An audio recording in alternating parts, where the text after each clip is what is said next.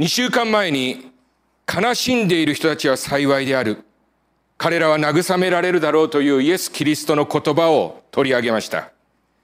そしてこの人たちは自分の罪深さを不甲斐ない心を悲しんでいるとお話ししました。しかしこれらの人たちはイエス・キリストによって慰められるとお話ししました。この悲しみを経た者たちを次にイエス様は心の清い人と呼びこう言われました。心の清い人たちは幸いである。彼らは神を見るであろう。心の清い人とは自分の不甲斐ない心を経て主の慰めを受け取った人たちのことです。清い心に至る道は自分の罪を自覚し、その心を主によって清めていただくことであり、このことなくして私たちが清さに導かれることはないのです。このイエス様の言葉があえて心の清い人たちと心で始まっていることにはとても大切な意味があります。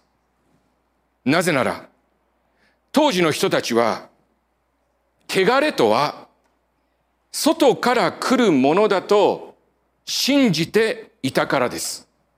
マルコの7章3から4節もともとパリサイ人をはじめユダヤ人は皆昔の人の言い伝えを固く守って念入りに手を洗ってからでないと食事をしない。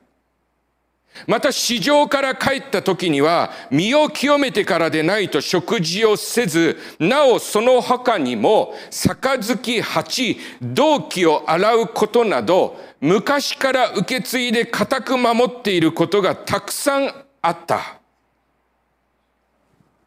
身を清めることは、物についた汚れを洗い音流すことは、イエス様の時代の人々にとって最も大切なこととされていました。そして、このことは現代も変わりません。世の多くの宗教は、今も洗い流したり、払いのけることをとても大切なこととしています。人々は寺院や礼拝施設を前に口を注いだり、手や足を洗ったり、お祓いを受けるのです。この一連の行為には、汚れは私たち以外の外部からもたらされるものであるという考えがあります。しかし、聖書はそのことに対して、そうではないだろうと私たちに語りかけています。もし外部のものを洗い流す、払いのけることによって私たちが清められるとするならば、世界一清い人は、無菌室から一歩も外に出ない人たちだということになります。思い起こしましょう。最初の人アダムとエバが堕落したのはエデンの園でしたが、そこはある意味、完璧な環境であったはずです。彼らはその完璧な環境の中で罪を犯したのです。なぜ？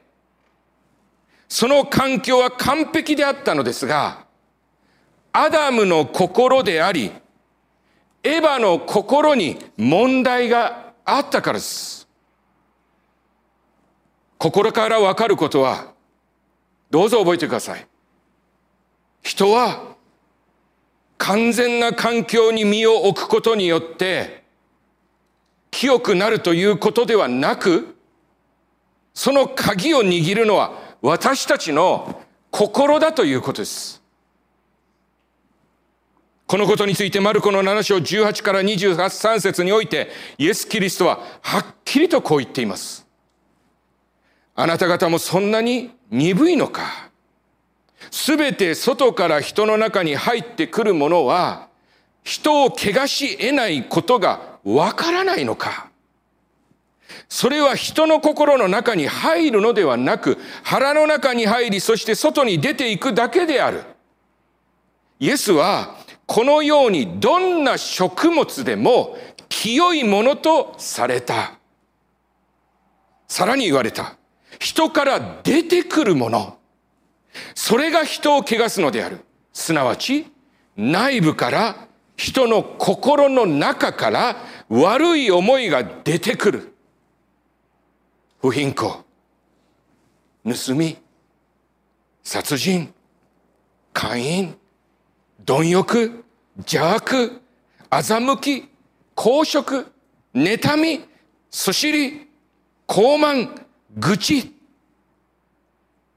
これらの悪はすべて内部から出てきて人を汚すのである。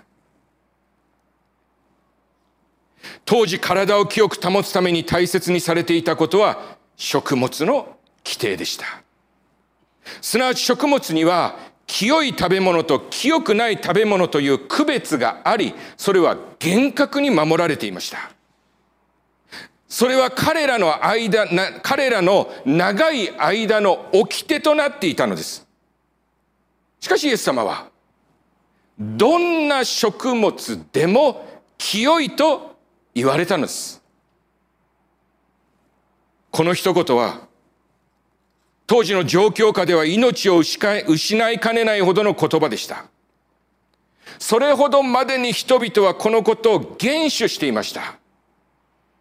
しかしイエス様は何を食べるかということは私たちの清さとは全く関係ないと言われました。そうではなく、人の心の中にある悪い思い、不貧困、盗み、殺人、姦淫、貪欲、邪悪、欺き、公職、妬み、そしり、傲慢、愚痴、これらが人を汚すのだとはっきり指摘しました。ソロモンはこのことを理解していたのでしょう。彼はこう言いました。信玄4章の23節油断することなく、あなたの心を守れ。命の泉は、ここから流れ出るからである。確かに、環境を変えることは、には有益なことがたくさんあります。そのことによって解決する問題もたくさんあります。しかし、私たちがまず向き合わなければならないのは、私たち自身のこの、ここから、心なのです。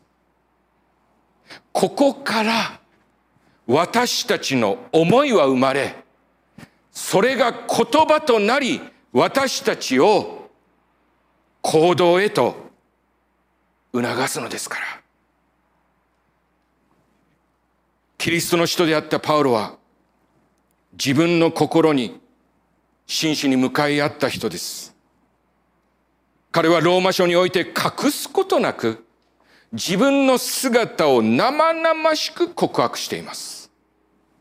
まさしくその様はもう目を背けたくなるほどです。彼はこう書いています。ローマ7章25 15から25節私は自分のしていることがわからない。なぜなら、私は自分の欲することは行わず、かえって自分の憎むことをしているからである。もし自分の欲しないことをしているとすれば、私は立法が良いものであることを承認していることになる。そこで、このことをしているのは、もはや私ではなく私のうちに宿っている罪である。私のうちにすなわち私の肉のうちには善なるものが宿っていないことを私は知っている。なぜなら善をしようとする意志は自分にあるが、それをする力がないからである。すなわち私の欲している善はしないで欲していない悪はこれを行っている。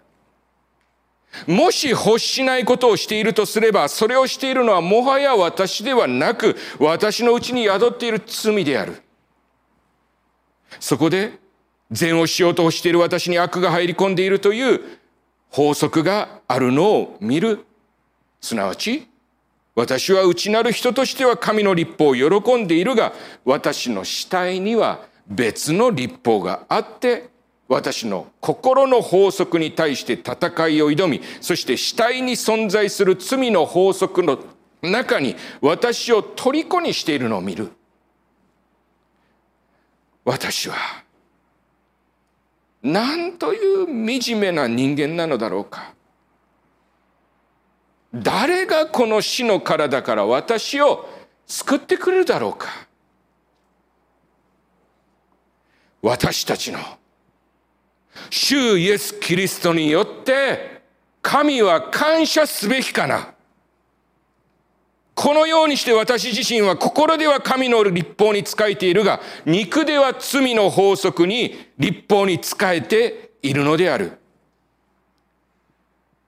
本当に自分の心に向き合ったことがある人なら、このパウロが言わんとすることがわかると思います。善をしようとする意志は自分にあるが、それをする力がないからである。すなわち私の欲していることは、欲している善はしないで、欲していない悪はこれを行っている。その人は、この言葉に肩を落とすでしょう。それに、虜になっている。自分がいる。その悩みと苦しみを知るパウロは、自分の心の問題の正体を見抜いてこう言うのです。ローマ7章20節もし欲していないことをしているのであれば、それをしているのはもはや私ではなく、私のうちに宿っている罪である。そしてこのことを認めたパウロは自らに問うて言う。私は何という惨めな人間なんだろうか。誰がこの死の体から私を救ってくれたろうか。主にある皆さん私たちの間に起こる問題の原因はそれが善であると知りながらもそれをする力がなくかえって自分が欲していないことを考えてしまう言ってしまうそしてしてしまうところにあるのではないでしょうか。私たちは生まれてから、その最後の日まで片時も離れずに、その心と共に生きなければならないのです。ですからパウロはこの課題について情熱を傾けました。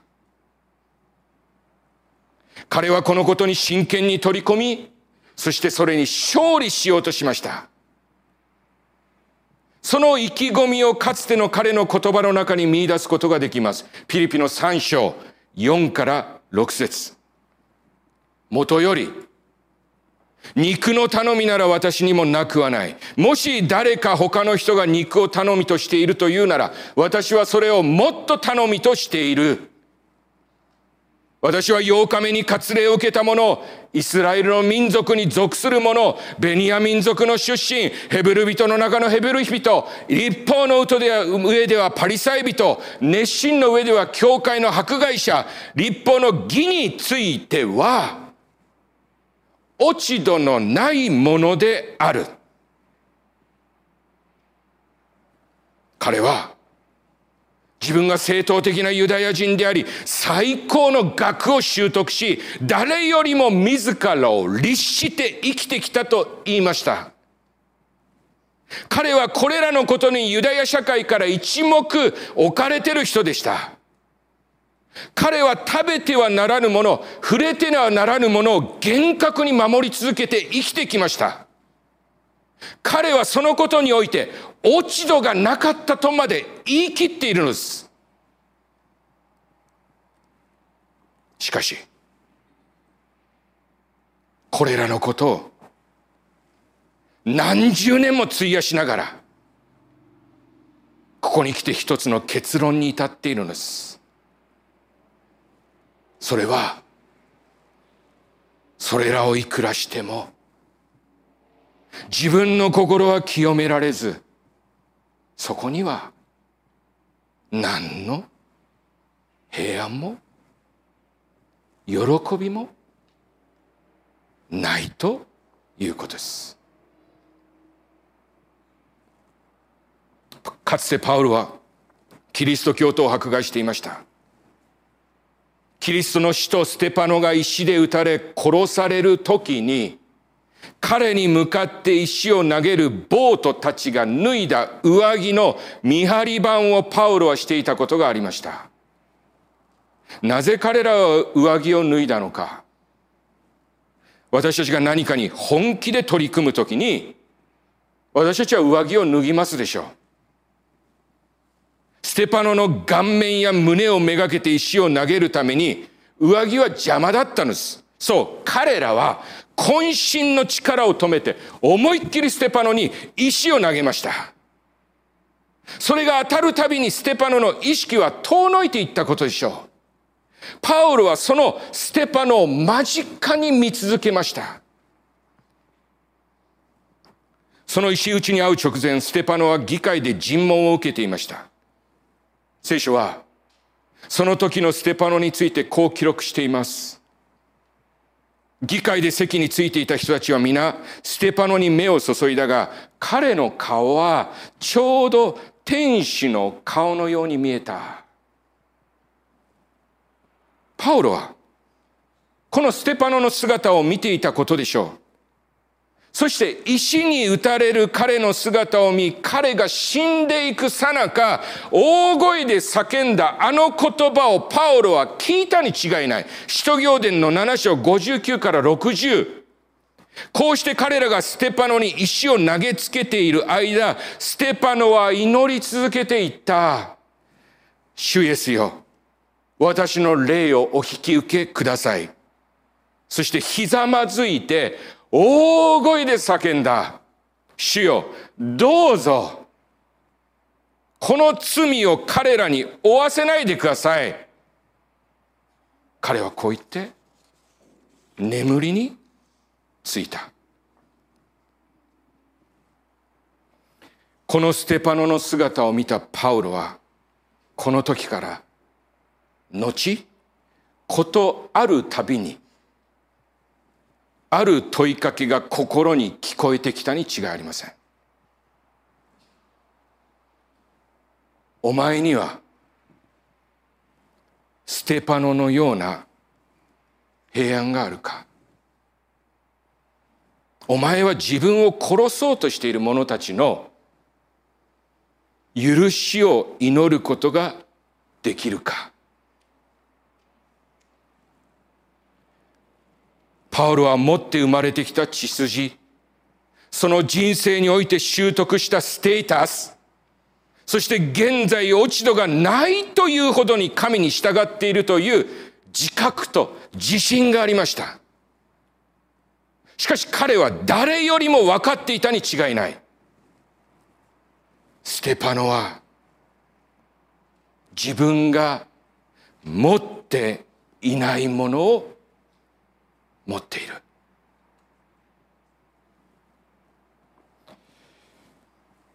もう一人の人間についてお話します。私たちは彼をマルティン・ルターと呼びます。ルターはかつてその生涯を神に捧げた修道士として朝1時と2時の間に起きて祈るというような生活をしていました。祈りの時間は1日に7度あり労働、断食、徹夜など日々定められた規則に従ってその生活がなされました。その時の生活について彼はそれを振り返ってこのように後に語っています。私は敬虔な修道僧であり、修道院の規約を厳格に守ったことは事実である。修道院の生活によって天国に入れる修道僧があったら、私も天国に行けると思う。私を知っている修道僧の兄弟たちは、誰でもこのことを証言してくれるだろう。しかし、私の修道院生活がもっと長く続いたら、不眠と祈り、読書と労働、その他、あらゆる責務のために、私は死んだであろう。ルタは修道士として、その務めに励めば励むほど自らの内にある心の問題を見出して苦悩しました。そのような苦悩の中、人間には数え上げることができる罪だけではなくて、もっと根源的な罪、どんな罪のリストを持っても表現できない罪があるのではないかと彼は考え始めました。この根源的な罪はもはや人間である以上、どんなことをしても、すなわち、どんな学を積んでも、厳しい修行をしても、逃れることができないもののように思えました。ルターにとってその時神とは命じることを行えと人間に要求し、もしそれに背けばその人間を罰する審判者と考えていました。故に彼は罪を意識すればするほど神を恐ろしか、恐ろしく感じていました。しかしその彼が後にパウロについての研究をしていた時に彼ははっきりと一つの聖書の言葉によって光を見出しました。すなわち、ローマ3章28節人が義とされるのは、立法の行いによるのではなく、信仰によるのである。彼はその時から自分が新しく生まれ変わりました。彼は言っています。この言葉は私にとって天国への門となった。ルターはパウロが通ったところを歩んだのだと思います。どんなに自ら厳しく律してもそうすることができない。それに反する心が自分にはあるという自己認識。それを律しようとすればするほど自分の罪に光が当てられる。こんな自分はどうしたらいいんだろうか。ルターもパウロも神様。私は自分の力ではこの心をどうすることもできませんと神様に心を向けたのです。パウロは言っているではありませんか？私は何という惨めな人間なんだろう？誰がこの死の体から私を救ってくれるのか？私たちの主イエス、キリストによって神は感謝すべきかな。彼は気がついた。この惨めな自分を救うものは自分のうちにはない。それはすべて主イエスからいただく賜物だと。キリスト教は宗教ではない。神との関係であるとはよく言われる言葉であり、それは正しいと思います。その神との関係とは何でしょうか？イエス様は弟子のペテロの出現によってその関係を明らかにしました。時は、イエス様が十字架にかかる数時間前、イエスは自ら弟子たちの足を洗いました。舗装道路も靴もない、埃だらけの道を歩いてきた弟子たちの足です。それはどんなにか汚れていたことでしょうか。その時彼らはエルサレムの二階座敷にいました。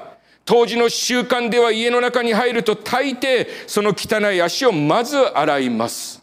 そしてそれはその家の召使い、その中で最も身分の低い者がそれをします。しかし、その場にはそのような召使いはいなかったようです。でも弟子たちは互いの足の汚さを知りながら洗い合うことをしませんでした。互いに奴の足元にひざまずいてそんな足なんか洗えるかというような思いがあったのでしょう。しかしその時イエス様は一人立ち上がり、弟子たちの足元にひざまずき一人一人のそれを洗い始めました。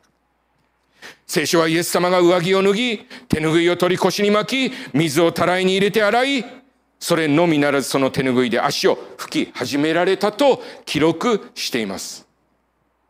弟子たちはどんな気持ちでイエス様の姿を上から覗き込んでいたことでしょう。いよいよ、イエス様の一番弟子ペテロの番となる。彼は弟子であるのに死であるイエス様が彼らの足を洗っていることにいたたまれなくなったのでしょう。こう言いました。私の足を決して洗わないでください。それに対してイエス様はすかさずこうお答えになられました。もし私があなたの足を洗わないなら、あなたは私と何の関わりもなくなる。もしイエス様が彼の足の汚れを洗うことがなければ、私とあなたの関係はない。その足にこぶりついた彼らの汚れは、私たちの罪を表しているとも言えるでしょう。それを洗わないでくださいとペテロは言ったのです。普通なら分かったとペテロはパスされたでしょう。しかし、イエス様は私があなたの足を洗わなければ私とあなたの関係はないと言われた。このことは、このようなことを暗示していたと考えられます。もし、私があなたとの関係を持たないのなら、私はあなたの罪に対して何もすることができない。だから、あなたを虜にしているその罪を心の汚れを私のもとに持ってきなさい。私は私の十字架の父親で、それを洗い清めるから、私があなたの心を清いものとしよう。主にある皆さん、この言葉の先に、主イエス・キリストの十字架があるのです。ルター・パウロのロマ書3章28節の言葉によって光を見出しました。人が義とされるのは、立法の行いによるのではなく、信仰によるのである。ヨハネ第一の手紙一章九節こう書かれています。もし私たちが自分の罪を告白するならば、神は真実で正しい方であるから、その罪を許し、すべての不義から私たちを清めてくださる。あなたはこの言葉を信じますか？Do you believe these words of the Bible? もし私たちが自分の罪を告白し、イエスの十字架の宮業を信じて受け止めるのなら、あなたは救われると聖書は言い続けています。このことは私たちの血筋、学歴、地位、努力ではどうすることもできないものなのです。信仰によるキリストと私たちの関係が始まると、心の清い人たちは幸いである彼らは神を見るであろうの後半、すなわちその人は神を見るであろうという生涯を歩み始めます。すなわちこのイエス様との関係に入るときに、私たちは聖書の言葉を通して、神の御心に聞き、それを知ることができるようになります。その神の御業を見るようになります。私たちは風を見ることはできません。風を見ることはできません。しかし風によって動かされたものを私たちは見ることができます。このようにして私たちは神が触れた人や出来事の証人となるのです。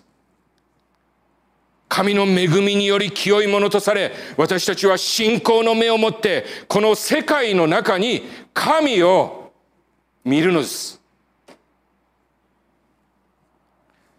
自分自身について話しますと、私がクリスチャンになったことは、神の恵み以外になかったと思います。そう。私がクリスチャンになったのは、100%、神様の恵みです。私の何かがそこに入り込む余地は全くありません。クリスチャンになって本当に良かったなと私は思います。もし私がクリスチャンになっていなかったら、私は一生この世界の中に働く神を知ることなく、神の宮業を見ることはなかっただろうと思います。おそらく私は自分の人生をラッキーとアンラッキーの間をただ行き来する気まぐれなものとして受け止めていたことでしょう。束の間の快楽を求め、一喜一憂する人生を生きていたことでしょう。しかしクリスチャンとなり、神の恵みに日々、私が気がつかせていただき、実際にその見業を見させていただき、本当に人生を豊かにしていただいたと思います。そして、何度も言いますが、それは、自分の力によるではなく、すべて神の側から手を差し伸べてくださった主イエスの十字架によるのです。ただ私がしたことはこのお方を信じてその御手を握らせていただいたということ、ただそれだけです。パウロは言いました。ピリピ3章4から6、元より肉の民なら私にもなくはない。もし誰か他の人が肉の民として、頼みとしているなら、私はそれをもっと頼みとしている。私は8日目に割礼を受けた者、イスラエルの民族に属する者、ベニヤ民族の出身、ヘブル人の中のヘブル人、立法の上ではパリサイ人、熱心の点では教会の迫害者、立法の義については落ち度のないものである。彼のようにこの類のことをよりどころとしている方いませんか？ここにしがみついている方いませんか？ここから先に進めずに途方に暮れている方いませんか？自分でできるすべてのことをしている。私はこれだけのものがある。あれもできる。これもできる。これも知っている。自分の情熱と努力は確かなるものだ。しかし、なぜ自分の心には平安がなく、喜びがなく、そればかりか。いつもこの心にはこの苦々しい思いがあるのだろう。この心をどうしたらいいだろう。ここから先どこに向かえばいいのかと考えている方いませんか？パウロはこの直後に続けてこう言っています。しかし私にとって益であったこれらのものをキリストのゆえに損と思うようになった。私はさらに進んで私の主キリストイエスを知る知識の絶大な価値のゆえに一切のものを損と思っている。キリストの家に私は全てを失ったが、それらのものを憤怒のように思っている。それは私がキリストを得るためであり、立法による自分の義ではなく、キリストを信じる信仰による義、すなわち信仰に基づく神からの義を受けてキリストのうちに自分を見出すようになるためである。ヨハネははっきりと言いました。ヨハネ第一の手紙5章4節5節なぜなら、すべて神から生まれたものは世に勝つからである。そして私たちの信仰こそ世に固しめた勝利の力である。世に勝つ者は誰かイエスを神のことを信じるものではないか。マタイ5章8節心の清い人たちは幸いである彼らは神を見るであろう実にこれらの言葉は私たちに手の負えない心を信仰を持ってイエス様の十字架の前に差し出すすべての人たちに与えられてる神の約束の言葉なんです。お祈りしましょう。Let's pray. 天の父なる神様、今日私たちは主イエスが語られた言葉に向き合いました。Heavenly Father, today we have turned to the word spoken by the Lord Jesus. 人は昔からそして今も自らを記憶するために様々な方法を取り入れています。People have always been and still、uh, adopting various methods to purify themselves.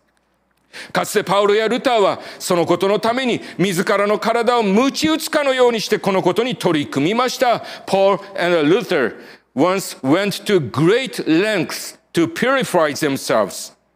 しかし、彼らの心に喜び平安はなく彼らは行き詰まりました。But there was no joy and a peace in their heart and they were at a standstill.